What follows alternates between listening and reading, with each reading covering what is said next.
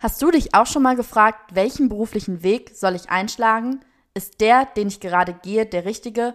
Und wie haben es meine Idole und Vorbilder geschafft, erfolgreich zu werden? Angst anzufangen oder ein fehlender Plan sind dabei völlig normal.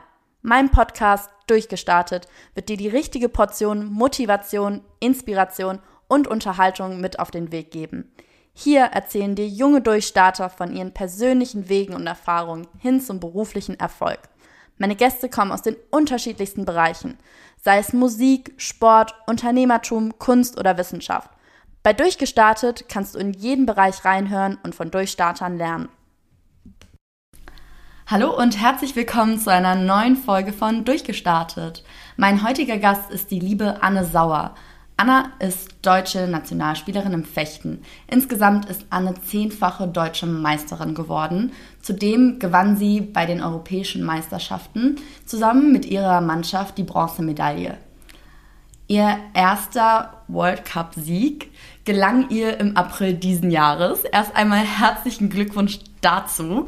Und ähm, bevor wir zur ersten Frage kommen, wie du überhaupt zum Fechten gekommen bist, müssen wir, glaube ich, erstmal ein paar Begrifflichkeiten klären. Nämlich, du machst ja das sogenannte Florettfechten. Wo ist da der Unterschied zu anderen Fechtarten? Beziehungsweise Florett ist ja, glaube ich, die Bezeichnung der Waffe. Also vielleicht kannst du da mal ein bisschen drüber erzählen, woher das kommt und äh, warum du nicht die anderen Fechtarten machst.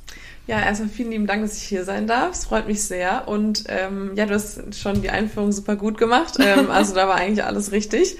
Und genau, wir haben Florett, Degen und Säbel. Das sind tatsächlich die drei Waffen, sagt man bei uns auch. Auch wenn die nicht scharf sind. Also da muss man jetzt keine Angst vor Verletzung oder sonstiges haben. Und genau im Florett ist es so, wir haben die kleinste Trefferfläche, also nur der Oberkörper, ohne die Arme und die Beine, ohne den Kopf. Ähm, Im Degen ist der gesamte Körper die Trefferfläche, also von Kopf bis Fuß, Hand, alles dabei. Und im Säbel ist es von der Hüfte aufwärts, also auch mit, also Oberkörper, Arme und Kopf. Genau, das sind so die grundlegenden Unterschiede. Und im Degen gibt es quasi eine Besonderheit, wenn beide treffen, kriegen beide einen Treffer. Und in beiden anderen Waffen jeweils nur der, der das Angriffsrecht hatte. Und wie kann man sich das Florett äh, vorstellen? Jetzt so rein visuell für den, der es gerade nicht vor Augen hat? Mhm. Also vorne ein kleiner Griff, also ein Griff eben, wo man die Hand hat. Davor ist so eine Art Glocke, nennt sich das, um die Hand einfach zu schützen vor Verletzungen. Und dann kommt eben die Klinge, also das, was hier die meisten vielleicht sich unter einem Schwert vorstellen. Das ist so von Zorro oder die drei Musketiere, was man so kennt. Und vorne ist so eine stumpfe Spitze, sieht eigentlich aus wie ein Knopf. Und der kann dann eingedrückt werden und dadurch quasi wenn man den Gegner mit dieser Spitze eben auf der Trefferfläche trifft, dann wird ein Treffer ausgelöst. Aber das ist dann auch so die Standardwaffe, die benutzt wird? Oder ähm, ist es auch üblich, dass man mit dem Degen zum Beispiel äh, fechtet, jetzt aus sporttechnischen Gründen? Ähm, es gibt alle drei Waffen, also sozusagen dann sechs Disziplinen, jeweils immer Männer und Frauen und man entscheidet sich eigentlich im ja, Kindes- oder Jugendalter dann für eine Waffe. Meistens liegt es daran, in welchem Verein man anfängt. Äh, in Solingen zum Beispiel gibt es Florett und Säbel, dann kann man halt eigentlich keinen Degen anfangen.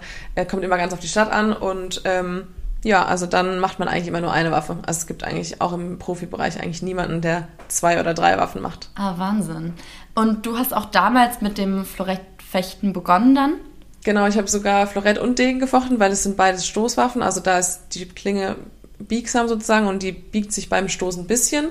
Und Säbel ist eine Hiebwaffe, deswegen kann man Degen und Florett am Anfang noch gemeinsam machen und dann irgendwann entscheidet man sich als Kind ähm, dazu, halt eine weiterzumachen oder professioneller zu machen. Und bei mir war das dann Florett und der Grund war eigentlich nur, dass mir der Degen ein bisschen mehr wehgetan hat. Also gab halt ein bisschen mehr blaue Flecken und das war eigentlich der Hauptgrund. Aber ich bin total froh, dass ich die Entscheidung so getroffen habe. Ja, warum? Ähm, ja, man sagt immer, Florett ist die Königsdisziplin, eben weil die Trefferfläche die kleinste Trefferfläche ist und eben immer nur einer äh, den Treffer bekommt aber jeder sagt über seine Disziplin, dass es die Königsdisziplin ist, also das darf man nicht so ernst nehmen. Aber ich kann mir das vorstellen, dass wenn man gerade nur so ein, so dünn, dünnes, filigranes äh, ja, Kling, Klingel, kann man, kann man das dazu Klingel, sagen? Genau, Klingel, ja. Ja. obwohl es ja nicht scharf ist ähm, wenn man das so fein hat, dass es natürlich viel, viel, viel schwieriger ist, als wenn man so eine breite Fläche rein physikalisch ja, schon betrachtet. Macht absolut Sinn, ja. Warum hast du dich ähm, damals überhaupt dazu entschieden, mit dem Fechten anzufangen? Also ich meine, das ist jetzt nicht so die Standardsportart wie Fußball oder Handball. Ja, also tatsächlich ähm, war ich super hyperaktiv, bin immer von der Schule gekommen zum Bolzplatz und selbst danach war ich irgendwie nicht ausgelastet genug für meine Eltern. Ähm, und dann haben sie gesagt, okay, wir müssen irgendwas suchen für das Kind, die muss sich mehr auspowern irgendwo und war dann bei der Leichtathletik, ähm, beim Tennis, beim Fußball, habe alles ausprobiert und ähm, dann haben sie einen Zeitungsartikel tatsächlich in der Zeitung gefunden übers Fechten und es war nur 30 Minuten entfernt. Da haben sie gemeint, das ist doch cool, willst du es mal ausprobieren? Ich bin mit meinem Bruder da hingegangen zum Art Schnuppertraining, habe es in die Florette in die Hand genommen, fand es direkt richtig cool. Wir haben es auch beide gemacht. Mein Bruder war witzigerweise total erfolgreich. Die ersten zwei Jahre hat eigentlich alles gewonnen. Ich habe alles verloren. und ähm, ich bin aber dabei geblieben und er hat wieder aufgehört und ist zurück zum Fußball. Ähm, genau, und ich habe dann aber so nach und nach ähm, die, ja, den bisschen aufgeholt, sage ich mal, weil ich, ich war halt schon elf und es war wirklich so die letzte Möglichkeit eigentlich mit Fechten anzufangen. Die meisten fangen schon mit fünf oder sechs an. Genau. Oh ja, das ist ähm, in der Tat interessant, weil man hört das ja immer wieder von Leistungssportlern, dass die schon in, quasi schon von der Wiege auf äh, das Ganze machen, deswegen du dann eigentlich ein richtiger Spätzünder bist. Ähm, was mich immer so ein bisschen interessiert ist, okay, du hast gesagt, du hast ja auch diese ganzen anderen Sportarten ausprobiert und ich die selber auch Tennis gespielt habe, ich weiß, wie anstrengend das auch ist und dass man da ja auch eigentlich ausgepowert rausgehen muss warum letzten Endes hast du dich eher mit dem Fechten wohlgefühlt? Also was ist es, was dir daran so unglaublich viel Spaß gemacht hat? Ähm, ja, am Anfang weiß ich gar nicht, ob ich das so richtig verstanden habe, glaube ich. Aber mittlerweile sage ich eigentlich, Fechten ist die oder einzige Sportart, die ich kenne, bei der man wirklich 0,0 an seine restlichen Probleme denken kann. Also wenn man es tun, tun würde, würde man direkt getroffen werden und das versucht man ja die ganze Zeit zu verhindern. Deshalb ist es wirklich so was, wenn man ins Training geht und die zwei oder drei Stunden beschäftigt ist, dann kann man wirklich nichts nicht an irgendwas anderes denken und das liebe ich eigentlich. Also ich kann mir nicht vorstellen, zum Beispiel laufen zu gehen, wenn ich Probleme hätte, weil ich dann die ganze Zeit, glaube ich, während des Laufens nur an meine Probleme denken würde. Ich glaube aber als Kind fand ich es irgendwie cool, weil es ähm, ja, so dieser Kampf, dieses Eins gegen Eins fand ich irgendwie total interessant und ähm, ja, einfach so dieser Anreiz, vielleicht das, den, das aufzuholen, was ich vielleicht, was die anderen schon von mir voraus sind, auf jeden Fall, ja. Mhm. Naja, ich glaube auch, dass es so eine Mischung aus ganz, ganz vielen einzelnen Faktoren ist, dass man das gar nicht so sagen kann, okay, das ist jetzt der Grund, warum ich das und das mache, sondern dass da ganz, ganz viele Sachen ähm, mit einspielen. Auch interessant finde ich, ist, dass du gesagt hast, okay, du hast eigentlich am Anfang eher irgendwie alles verloren und du hast aber trotzdem weitergemacht. Warum? Ja, also irgendwie war, hat es irgendwas in mir entfacht. Ich hatte diesen Ehrgeiz irgendwie von Anfang an dann immer dieses, eben dieses 1 zu 1. Danach steht auf der Meldeanlage das Ergebnis. Also man sieht immer direkt, wer hat gewonnen, 5-3 oder 15-8. Und ähm, ja, am Anfang war leider ähm, die hinteren Platzierungen für mich eher so relevant. Und ähm, ja, irgendwie war da der Ehrgeiz da, äh, mich zu verbessern. Ähm, und es ist heute noch so. Und ich sage immer auch, Fechten ist so eine Sportart, man kann nicht das irgendwann perfekt können. Also man kann jeden Tag immer noch ins Training gehen und sich in irgendwelche irgendwelchen Bereichen verbessern. Und ja, das war, glaube ich, das, was mich von Anfang an so gefesselt hat. Glaubst du, dass dich persönlich gerade so dieser, was heißt Rückschritt, aber so dieses immer wieder hinfallen, dass das dich viel stärker motiviert als Erfolg? Ja, auf jeden Fall. Also doch, kann man, glaube ich, so sagen. Aber es ist ja eigentlich spannend, dass wenn du jetzt viel, viel erfolgreicher bist, würdest du sagen, du bist trotzdem noch genauso motiviert, also legst trotzdem noch genau den gleichen Ehrgeiz an den Tag? Ja, also auf jeden Fall einfach so, ja, ich habe jetzt meinen ersten Weltcup gewonnen und man sagt immer so, okay, das ist so nochmal eine Ebene mehr als nur eine andere Medaille in einer anderen Farbe zu gewinnen und das ist auch so. Aber dann denkt man sich so zwei Tage danach, okay, krass, ich habe jetzt gewonnen, okay, ich werde direkt den nächsten wieder gewinnen. Also es ist auch so ein mhm. bisschen irgendwie so eine Sucht und ähm, ja, sich da selber zu pushen und immer weiterzukommen auch. Ja. So, so ein Battle mit sich selber ja auch eigentlich schon, ja. weil eigentlich erwartet ja keiner von einem im Leben so, du musst jetzt äh, Weltmeisterin werden. So, das ist ja der eigene Wunsch ja immer, ne? Und ich glaube, ja. dass das auch die größte Motivation ist, die man haben kann, wenn man das selber so unbedingt will, ne? Auf jeden Fall, ja. Ähm, gibt es nichtsdestotrotz manchmal Momente, wo du nicht so motiviert bist? Oder wo du denkst so, hm, irgendwie hat das alles überhaupt einen Sinn, was ich hier gerade mache? Ja, auf jeden Fall. Also ich glaube, es wäre auch nicht normal, wenn man es nicht hätte. Das ist im normalen Leben so, ist im Sport so, ist im Beruf so. Also es gibt natürlich manche Tage, denen mache ich auf mit meinem ganzen Körper weh und ich denke mir so, boah, nee. Also heute schaffe ich es nicht zum Training, heute muss ich auf jeden Fall Pause machen, obwohl irgendwie drei Einheiten draufstehen. Und dann ähm, während des Frühstücks denkt man sich so, okay, aber ja, ähm, nur die Harten kommen in den Garten, dann quäle ich mich heute durch und dann bin ich heute Abend auch stolz auf mich, dass ich es durchgezogen habe und ähm, ja, also ich denke, man muss ja auf seinen Körper hören. Es gibt natürlich auch Tage, wo man es wirklich vielleicht nicht machen sollte. Aber ähm, ja, doch. Also klar gibt es so Motivationslöcher, aber man denkt dann an die guten Momente, an die schönen Wettkampferinnerungen, an die Goldmedaillen und dann geht es schon irgendwie wieder los. Also kann ich mir das so vorstellen, wenn du dann zum Beispiel ja, nachmittags auf der Couch sitzt und mal keine Lust auf Training hat, hast, dass du dir dann immer wieder die Bilder anguckst, äh, du mit äh, Goldmedaille um den Hals und das will ich nochmal oder wie kann ja, ich mir das vorstellen? Doch, eigentlich genauso. Also man will, will ja wieder dahin und ich glaube, vom auf der Couch sitzen schafft man es halt leider nicht. Mhm. Mhm. Trainierst du jeden Tag? Ja. Wie sieht sonst so deine Trainingsroutine aus? Also wie kann ich mir jetzt so deinen klassischen Trainingstag dann vorstellen? Also du stehst dann morgens früh auf und frühstückst erstmal. Was gibt's dann zum Frühstück und wann geht's für dich zum Training? Ja, also das ist auf jeden Fall ganz wichtig, das Frühstück. Äh, davor geht gar nichts, muss auch immer ein Kaffee sein. Und ähm, ja, so, ich würde sagen, so 8.30 Uhr, 9 Uhr stehe ich auf, also relativ entspannt. Ähm, dann gibt's meistens einen Frühstücksbowl mit selbstgemachtem Granola, getrockneten Früchten und allem möglichen, was so gesund ist, Nüsse und so weiter. Ähm, und dann geht es in die erste Einheit, die ist dann vormittags meistens so Einzeltraining. Das kann man mit dem Boxen vergleichen, das, da kennst du dich ja auch gut aus. Ähm, wie das Tatzentraining, das hat eigentlich schon mal jeder im Fernsehen gesehen. Also da ist ein Trainer, der hat eine schwarze Jacke an und ähm, wir haben beide Floretten erhalten, Maske auf und machen so, eigentlich kann man sagen, man automatisiert Reflexe oder Bewegungsabläufe, Techniken trainiert man da ein und dann natürlich auch in Bewegung. Also das ist meistens so eine Stunde, dann noch ein Athletiktraining, das ist entweder Intervalltraining auf dem Laufband zum Beispiel oder Krafttraining und ja, dann Mittagspause, auf jeden Fall wieder Essen, wichtig. Ähm, und dann abends ist meistens Gruppentraining. Also das ist dann wie so Sparring eigentlich. Wir sind dann meistens so 15, 20 Leute und dann fechten wir einfach untereinander mal Wechselt mit, dann immer durch. Genau, jeder gegen jeden oder es gibt ein System, wir machen Wettkampf ja, also ganz unterschiedlich. Und dann bin ich abends wieder um neun zu Hause und dann wieder essen. Also es dreht sich tatsächlich viel um Essen und Bewegung, ja. Also dein Tag ist ziemlich durchgetaktet. Ähm, was ich mich immer frage, ich wollte ganz gerne mal auf das Sparring nochmal eingehen. Wie schafft man es da, sich dann irgendwie auch so ein bisschen zurückzunehmen, aber trotzdem gleichzeitig einen eine Kampfsituation zu schaffen, weil ähm, man möchte natürlich so nah wie möglich an den Kampf ran, um das zu trainieren.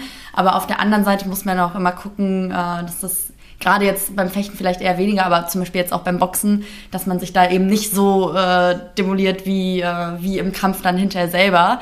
Äh, wie schafft man es da so ein bisschen, sich so zu zügeln dann auch? Ähm, ja, beim Fechten ist es tatsächlich halt nicht so schlimm wie beim mhm. Boxen. Also wenn wir getroffen werden, dann gibt es halt maximal einen blauen Fleck. Daher ist es schon, kann man schon sagen, dass es sehr, sehr wettkampfähnlich ist. Ähm, bei mir ist es jetzt so ein Sonderfall, denn ich trainiere jetzt seit zwei Jahren nur mit Männern. Also ich bin jetzt quasi so allein unter Männern. Und das ist natürlich körperlich gesehen schon, ähm, ja, also schon hart. Und es ist auch frustrierend, weil man halt einfach ja von der Schnelligkeit her gar nicht die Chance hat, so schnell oder so aktiv zu sein wie die Männer. Und dadurch verliere ich natürlich viel mehr Gefechte, wie wenn ich mit Frauen trainieren würde. Ähm, ja, also es ist schon sehr, sehr wettkampfähnlich und man ist da auch wirklich durch und man ist da auch im Pulsbereich von um die 200 Schläge. Also das ist wirklich, also mal auch mit Blutgeschmack im Mund nach dem Training ist auch, äh, gehört auch dazu. Also es ist schon, oh, wow. ja, hart, doch. Hart. Ähm, warum trainierst du aktuell nur mit Männern? Mm, in meiner Trainingsgruppe haben ein paar Frauen aufgehört, also jetzt sich ein bisschen verkleinert und ähm, ich bin ja schon 31 und habe jetzt eigentlich mein Leben lang immer mit den Frauen trainiert und dachte mir, okay, ich will was verändern, was Neues ausprobieren, vielleicht auch ein paar Risiken eingehen, neue Wege gehen und gucken, was dann draus wird. Und ja, jetzt kann ich natürlich sagen, war die beste Entscheidung meines Lebens. Äh, klar, es gibt Tage, wo ich mir denke, boah, warum tust du das an, hier dich von den Männern verprügeln zu lassen? Aber eben wieder, wenn man dann halt einen Wettkampf gewinnt, dann denkt man sich so, ja, war die richtige Entscheidung. Ja, ich glaube auch, dass einen das nochmal so ein bisschen anders pusht. Also ich kenne das halt auch nur selber so vom Boxen. Ähm, da sind auch größtenteils Männer, sagen wir mal 90 Prozent. Mhm.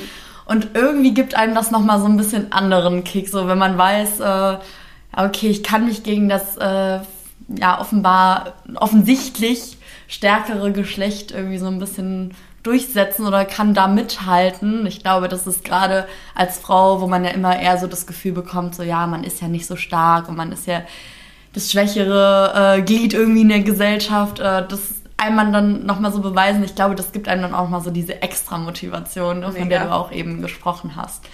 Ähm, ist es grundsätzlich beim Fechten so, dass der Männeranteil deutlich höher ist? Ähm, man muss sagen, es ist ziemlich ausgeglichen. Also wir haben, wenn wir einen Weltcup haben, wir 180 Starterinnen und die Jungs haben dann meistens so 200. Also es ist eigentlich relativ ausgeglichen. Das ist tatsächlich, ich sage auch immer, Gleichberechtigung ist beim Fechten sehr, sehr weit fortgeschritten, weil wir halt beide nichts verdienen. Deswegen ist die Bezahlung zumindest gleich. Oder zumindest nicht reich werden können davon. Und ähm, ja, nee, aber so die Startanzahl ist tatsächlich relativ gleich, mhm. ja.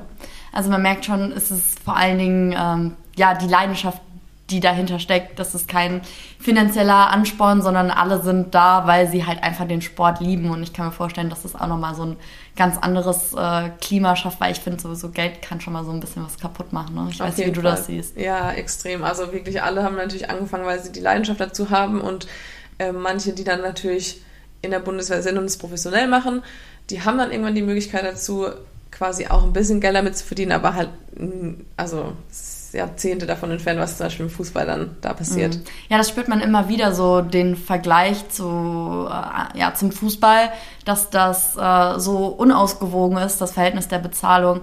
Ähm, wie nimmst du das jetzt die genauso viel leistet wie, sagen wir mal, ein Profifußballer. Wie nimmst du das wahr, dass du siehst, okay, in anderen Sportarten wird sich quasi dumm und dämlich verdient? Also da, wir sprechen ja von Summen, die sind exorbitant, die sind unvorstellbar.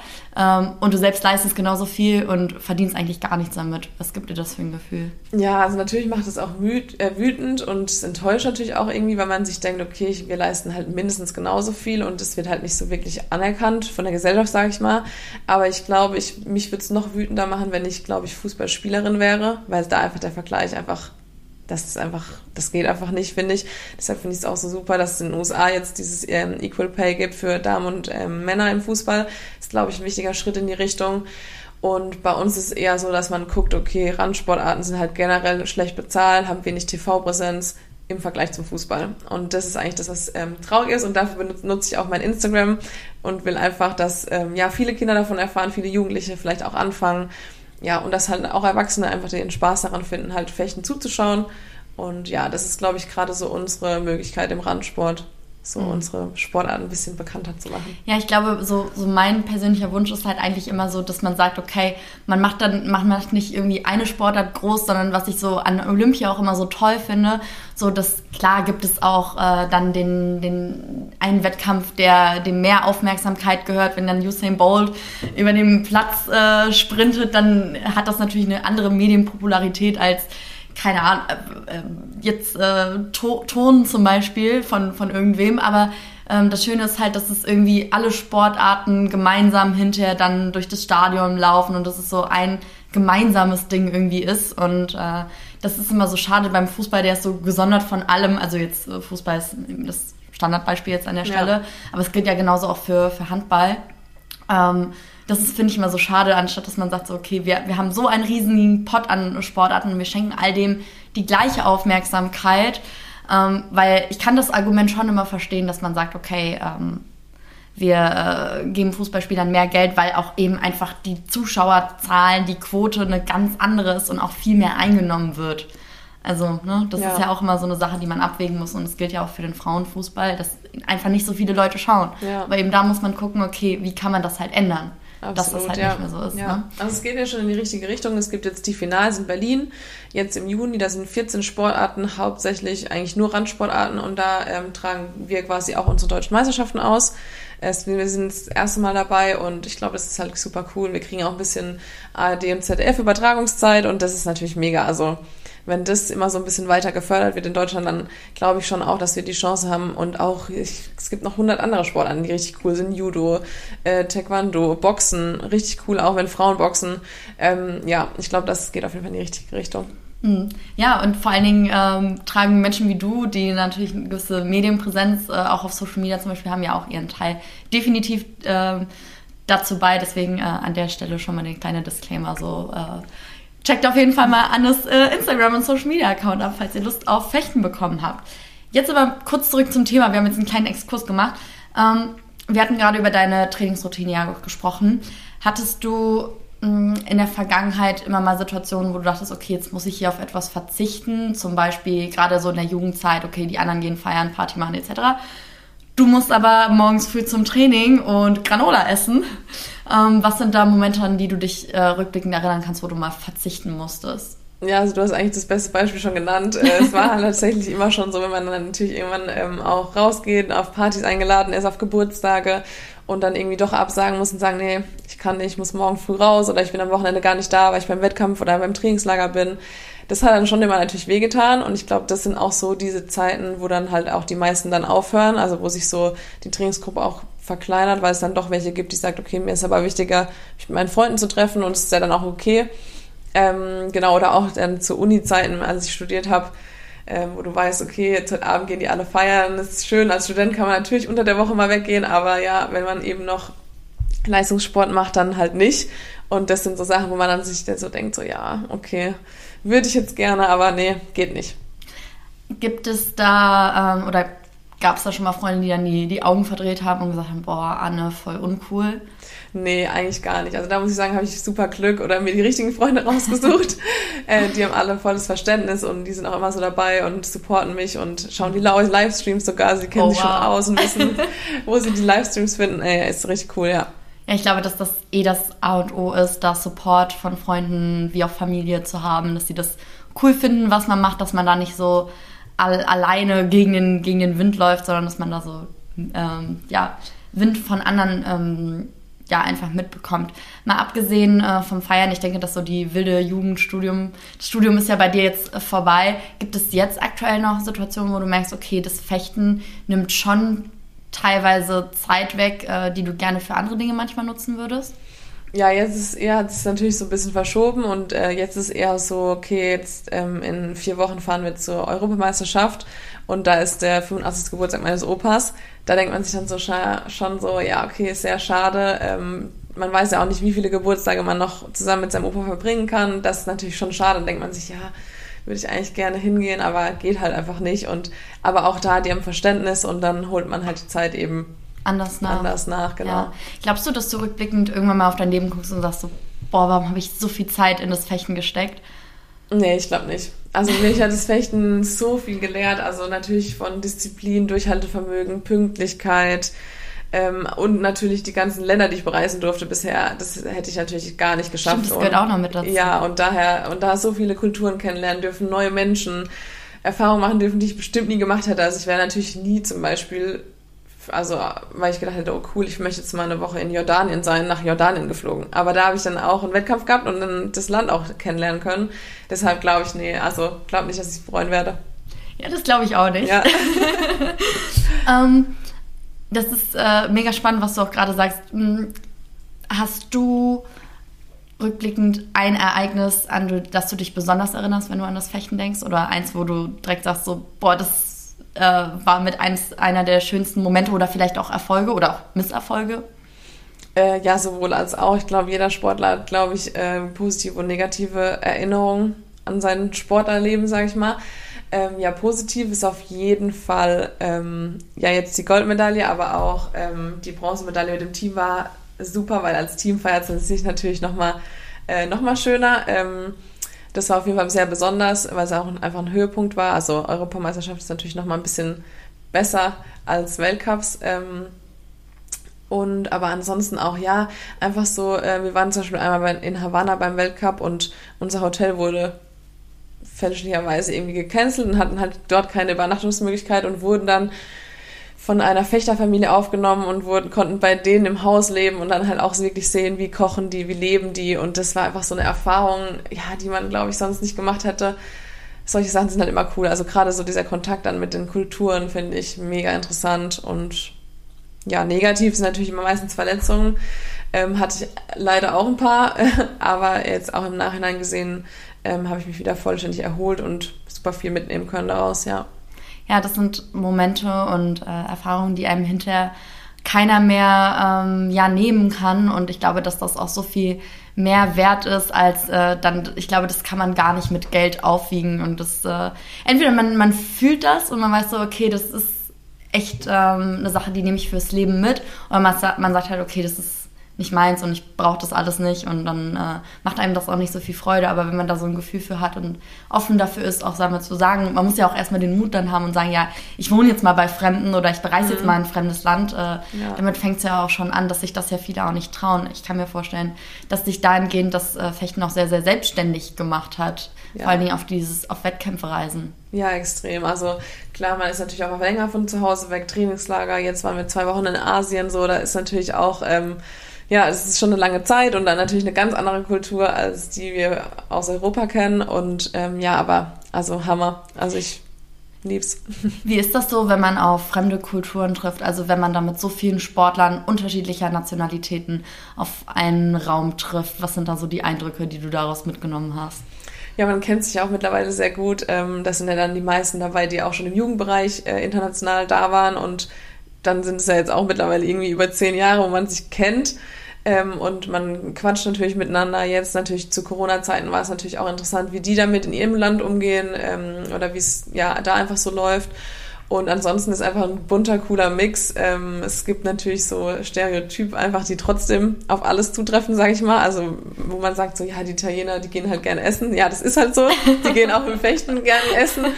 Ähm, und trinken ein Weinchen dazu oder so. Das ist einfach, ähm, ja, cool zu sehen und ähm, ja, man lernt auch einfach viel so fürs eigene Leben. Man denkt sich so, okay, man sollte vielleicht auch ein bisschen lockerer sein, nicht so deutsche Mentalität, nicht immer so zehn Minuten vorher da sein, sondern vielleicht auch mal nur eine Minute vorher kommen oder so. Äh, ja, man lernt auch echt viel. Eine Kultur, mit der du besonders gut äh, klarkommst und eine, wo du sagst so, hm, ist immer schwierig?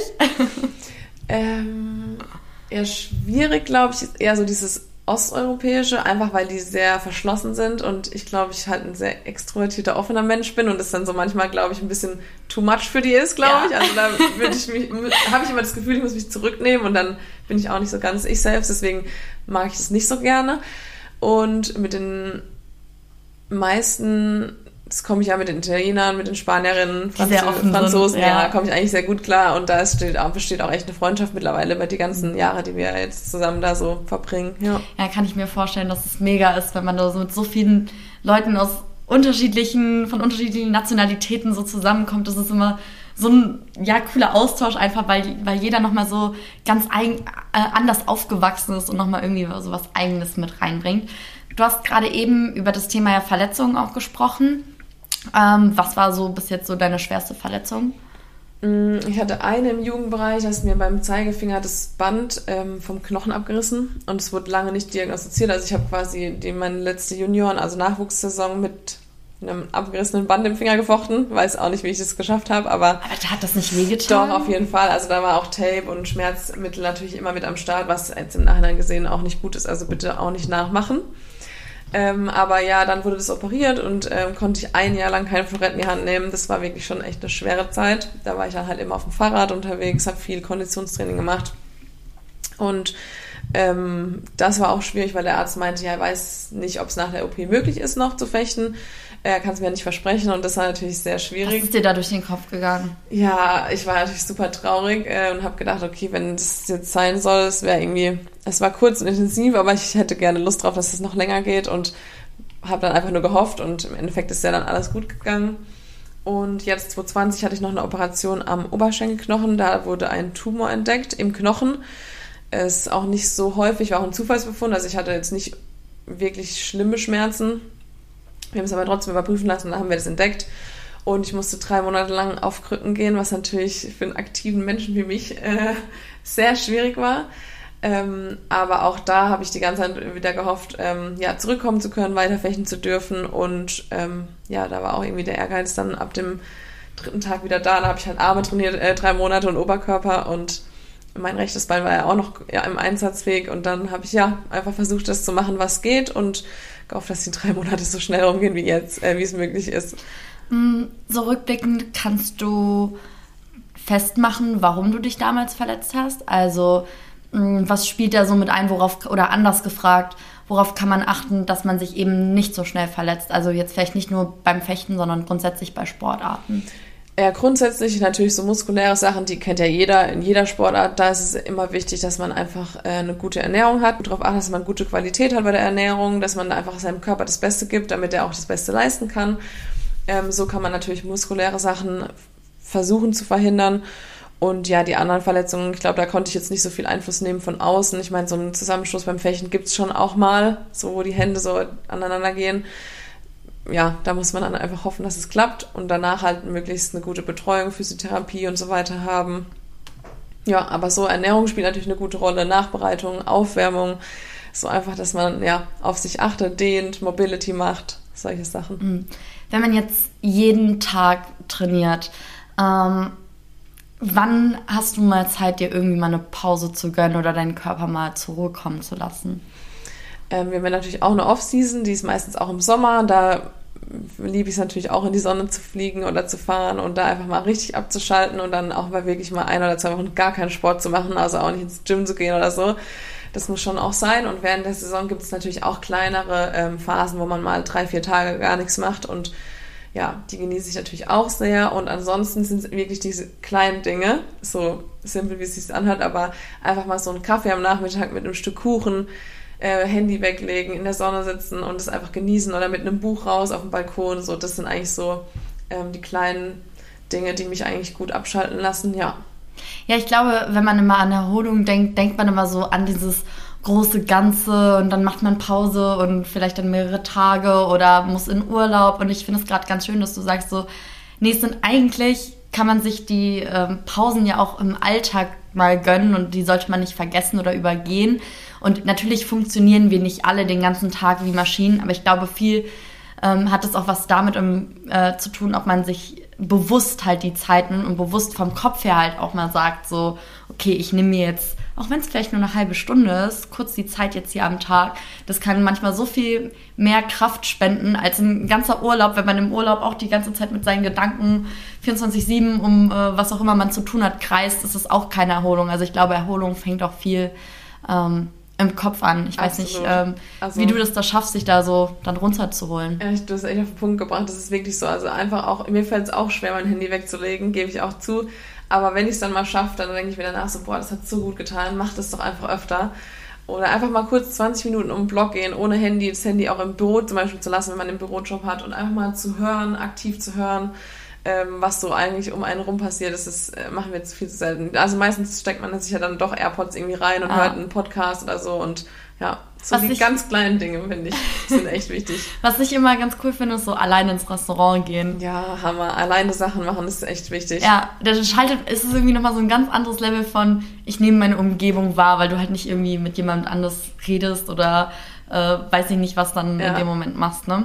Wie schaffst du das, ähm, wenn du jetzt zum Beispiel in der Wettkampfvorbereitung bist, ähm, eben, dass du nicht ständig dieses Gedankenkarussell hast und da auch mal bewusst zu sagen, weil klar, man kann das Handy weglegen, das ist ja eigentlich erstmal einfach, aber so den Kopf auszuschalten und sich da mal irgendwie Ruhe zu, äh, das heißt Ruhe zu gönnen, aber sich die Ruhe zu nehmen, ähm, wie schaffst du das da, deinen Kopf irgendwie, dass deine Gedanken nicht ständig äh, ums Fechten kreisen oder um andere Stresssituationen? Man hat ja nicht nur, ist ja nicht nur das äh, Fechten, sondern ja auch vielleicht private Dinge, die dich beschäftigen. Wie schafft man das da, da mal irgendwie vom Kopf abzuschalten?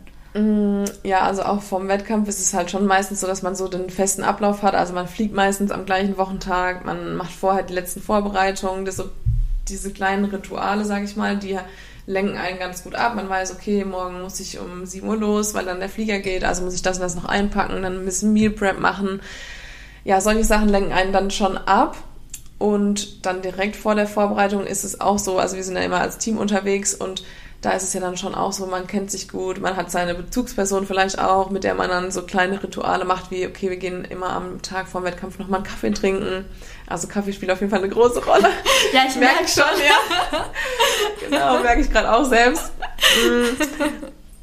Und ansonsten, ähm, ja, also eben diese kleinen Pausen, so wo man sich denkt, so, oh, man hat was Gutes für sich gemacht, das bringt einen immer mhm. ganz gut runter. Und ansonsten haben wir natürlich auch, also ich mache auch Mentaltraining mit einem Mentaltrainer. Und da hat man natürlich auch so seine ein, zwei Strategien. Man schreibt sich zum Beispiel was auf ähm, oder hat so Stärkebilder, die man sich anschaut, wo man merkt, okay, jetzt bin ich gerade ein bisschen nervös irgendwie innerlich geworden, obwohl es noch zwei Tage bis zum Wettkampf sind. Dann holt man das raus, guckt sich das an und weiß, okay, ich weiß, was meine Stärken sind, kann ich mich darauf verlassen, du brauchst gar nicht nervös sein.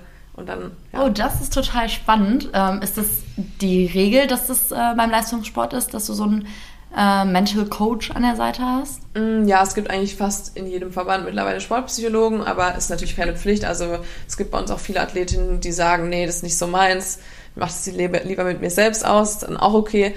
Und ich habe eigentlich immer bisher mit einem Sportpsychologen zusammengearbeitet und ähm, ja, bin fahre eigentlich ganz gut. Also ich habe jetzt einen neuen seit dieser Saison und ähm, ja, man spricht einfach drüber. Zum Beispiel, manche sind halt extrem nervös, kriegen dann Magenprobleme. Andere sagen einfach, ja, ich zweifle an mir vom Wettkampf, wie kann ich das ähm, abschalten? Und dann macht man meistens eben so kleine Strategien, Rituale, so Stärkebilder sind, spielen oft eine Rolle oder dass man sich wirklich mit der Hand noch was aufschreibt, ähm, um da einfach nochmal, ja, das so aus sich rauskommen zu lassen, mhm. sage ich mal. Also, dass man wirklich, okay, ich habe es jetzt aufgeschrieben, ich lege das Papier jetzt zur Seite und es beschäftigt mich auch nicht mehr damit. Ähm, sowas, ja. Ja, man sagt ja auch immer, wenn man so abends nicht schlafen kann, ähm, dass man einfach, anstatt sich dann die ganze Zeit hundertmal umdreht, einfach sagt, okay, ich stehe jetzt auf, ich schreibe es auf, ähm, was ich für To-Dos äh, morgen habe oder dann kann ich mir morgen noch die Gedanken drüber machen und jetzt lege ich mich schlafen. Ja. Das funktioniert sehr, sehr gut. Ja. Auch. So ähnlich stelle ich mir das auch vor. Ähm, kurz vor dem Wettkampf, beziehungsweise kurz vor dem Kampf, was geht dir da durch den Kopf? Ähm, ja, man kennt ja in den meisten Fällen seine Gegnerin, da man sich einfach so lange kennt und mittlerweile ja gegen fast alle, sag ich mal, man eigentlich mal gefochten hat. Ähm, und ich mache das dann immer so, dass ich ähm, auf jeden Fall Musik höre. Das ist natürlich sehr wichtig. Ähm, ich habe immer die gleiche Musik eigentlich was hörst du dann? Ähm, schon viel Deutschrap auch. also so schon ein bisschen was, was einen so ein bisschen ein pusht. Ja, ja genau. Genau. Ja, funny. Ja, ich glaube, das machen echt viele. Also viele hören auch Eminem zum Beispiel, auch so die alten ja, Tracks Rap und so. ist halt einfach, ja. das gibt einem anderen Flow, ja, glaube ich. Auf auch, jeden Fall.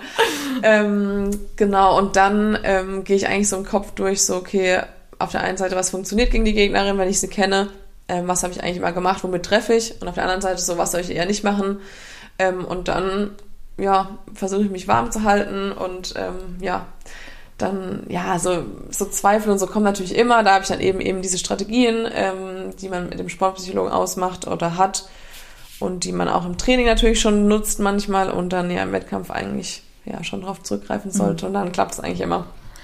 Mentale Stärke ist ein wichtiges Thema, ähm, dass du nicht nur beim ähm, Wettkampf selber brauchst und in deinem Alltag, sondern auch ja bei der Bundeswehr, um mal auf ein anderes Thema rüber zu switchen. Du bist nämlich auch äh, Sportsoldatin. Ähm, zunächst einmal, was kann man sich darunter vorstellen? Also was sind die Aufgaben einer Sportsoldatin? Ja, also total viele kennen das gar nicht. Ähm, ich sage immer, die oder viele kennen das ähm, vom Wintersport. Da sind die viele Athleten und Athletinnen im Zoll. Und das ist das gleiche Prinzip. Also wir sind quasi bei der Bundeswehr angestellt, bekommen Einjahresverträge und ähm, machen auch eine Grundausbildung. Die dauert aber nur, also bei mir hat sie sechs Wochen gedauert, jetzt nur noch vier Wochen. In Hannover, ähm, da ist man dann auch wirklich in Uniform, grün, äh, robbt durch den Schlamm, ist im Biwak draußen. Also man macht da schon eigentlich mal alles mit und man schießt auch. Ähm, und danach ist man quasi komplett freigestellt für den Sport tatsächlich.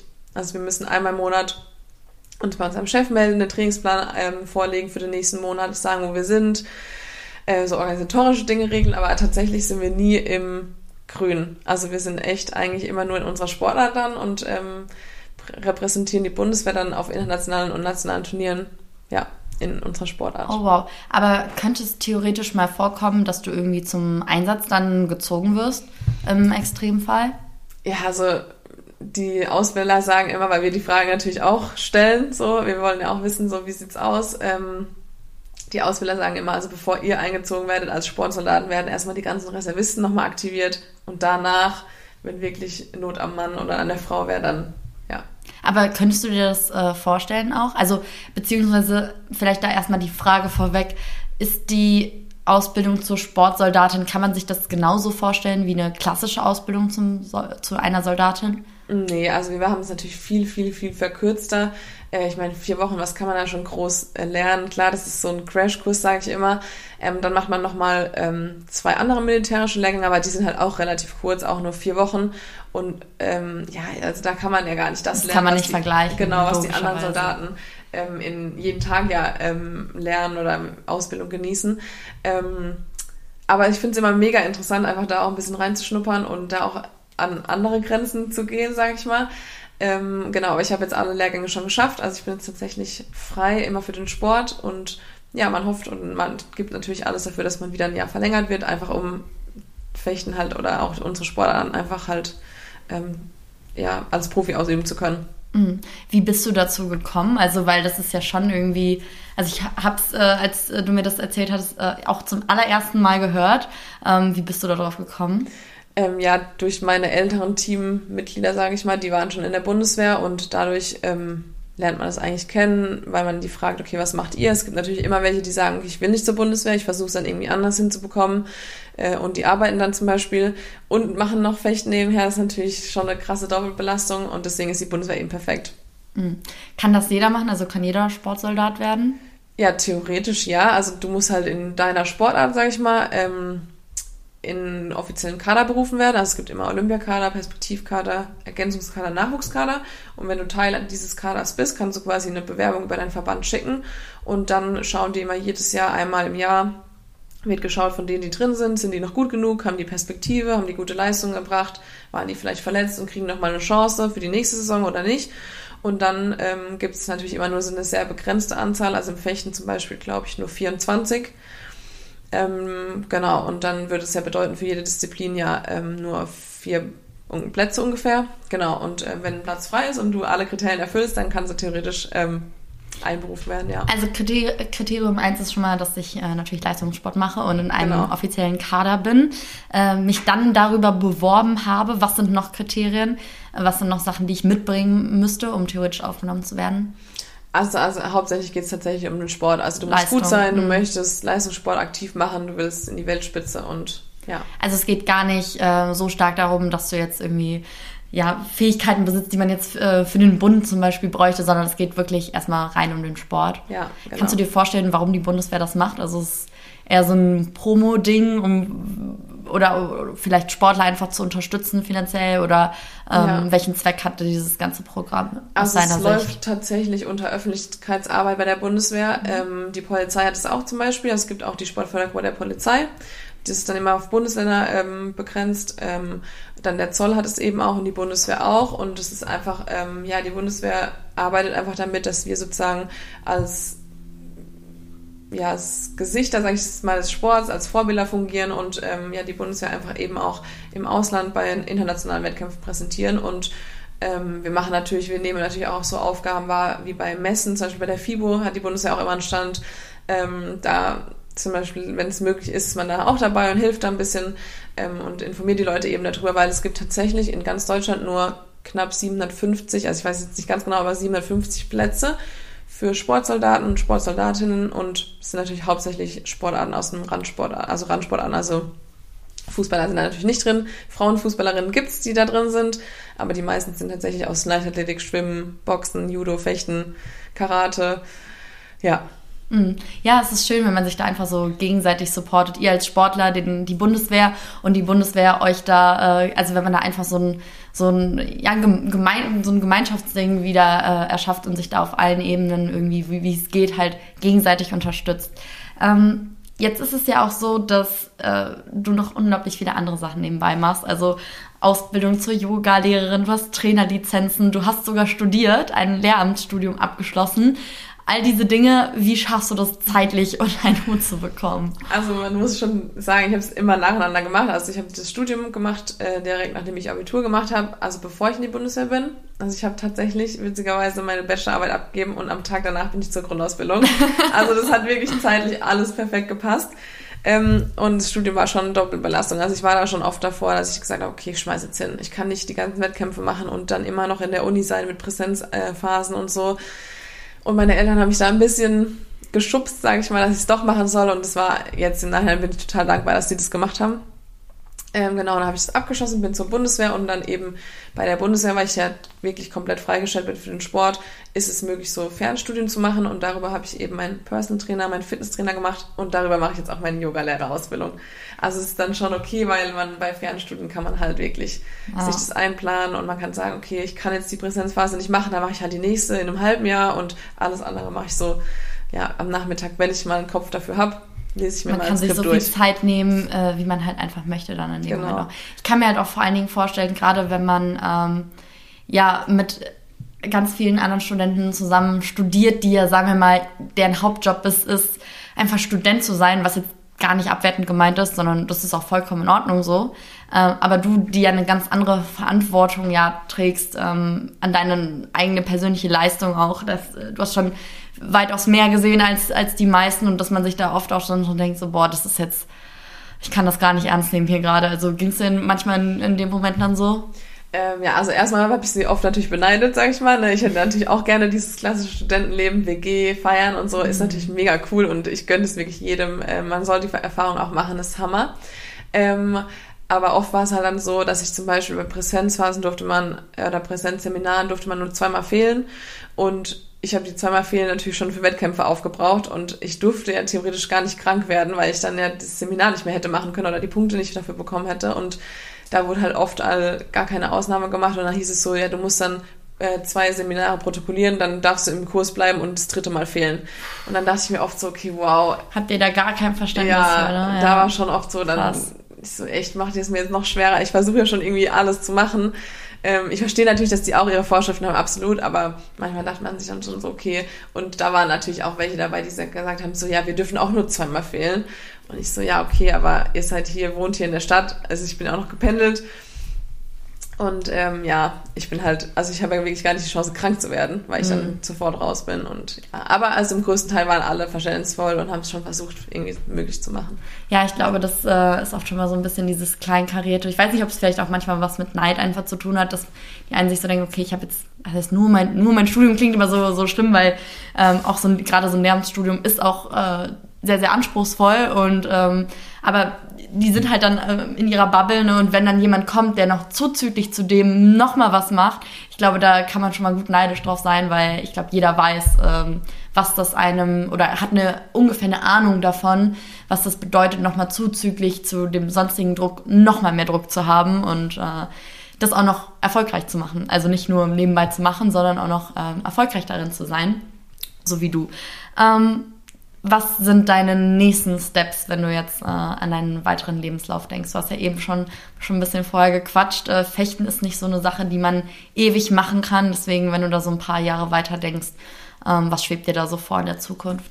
Ja, also natürlich will ich super gerne so lange weiter fechten, wie es möglich ist. Also ich sage immer so bis Ende 40 ist es okay. So, das kann man machen. Wenn der Körper mitmacht, dann ist es auch cool. Und dann habe ich es auch so lange vor.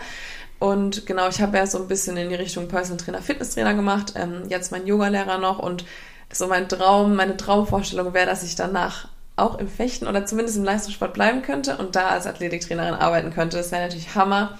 Ähm, es findet auch immer mehr Einzug jetzt so bei den anderen Nationen schon, wo ein bisschen mehr Geld sitzt, sage ich mal, fahren jetzt auch schon Athletiktrainer immer mit auf die Weltcups. Äh, wir haben die Sportler dort auch, was halt richtig cool ist. So, das wäre natürlich so mein Traumjob einfach. Ähm, aber ich hätte jetzt auch nichts gegen Eishockey oder andere Sportarten. Also da bin ich auf jeden Fall auch Hauptsache offen. sportlich aktiv. Genau. Und ja, wer weiß, ansonsten natürlich auch so Personal Training klassisch, könnte ich mir auch vorstellen. Ja, und ansonsten, ja, also da auf jeden Fall Sport. Aber ich hätte jetzt auch nichts dagegen, ähm, als Lehrerin zu arbeiten, weil vielleicht so ein Mix aus beidem wäre auch cool. ja, ich kann, ich kann mir das, äh, aber ich kann mir, ich sehe da auch schon ein bisschen so die Überschneidung mit, äh, als Lehrerin, ähm, bist du ja auch im engen Kontakt mit Menschen, bringst anderen Leuten was bei und vielleicht auch als Sportlehrer, weiß ich nicht. Ähm, die Möglichkeiten sind ja, ja äh, vielfältig, wohin einen das Leben verschlagen kann. Wenn wir jetzt einmal von der kleinen Zukunftsreise nochmal in die Vergangenheit gehen, wenn du deinem 18-jährigen Ich selbst auf der Straße begegnen würdest, was würdest du ihm sagen? Ich würde auf jeden Fall sagen, dass ähm, man auch noch mit ja, also dass man auch erfolgreich sein kann, auch wenn man noch schon ein bisschen älter ist, weil ich jetzt schon relativ lange warten musste, bis jetzt auch diese Erfolge kamen, sage ich mal. Und das gibt es aber im Sport immer wieder und das gibt es auch im beruflichen Leben immer wieder. Also man muss vielleicht auch mal ein paar Jahre durchstehen, auch wenn die hart sind und vielleicht ähm, da nicht so viel die Erfolge kommen, die man sich auch wünscht. Trotzdem immer weitermachen. Man sagt nicht umsonst siebenmal hinfallen, achtmal aufstehen. Irgendwann klappt's und wenn man dran bleibt und wenn man ähm, ja hart arbeitet dafür und wenn man Spaß dran hat und ähm, weiß, so, okay, das ist das, was ich machen möchte, dann irgendwann klappt es auf jeden Fall. Liebe Anne, vielen, vielen lieben Dank für die Zeit, die du dir heute genommen hast und die schönen motivierenden Worte. Mhm. Und ich wünsche dir weiterhin alles, alles Gute mit, ähm, ja, mit dem Fechten. Und wie ja schon angekündigt, äh, schaut euch auf jeden Fall mal Annes Social Media Kanäle an, wenn ihr mehr über Anne erfahren wollt. Und ähm, ja, Annes Lebensweg ein bisschen mitverfolgen wollt. In diesem Sinne, vielen Dank und tschüss zusammen. Vielen Dank dir nochmal.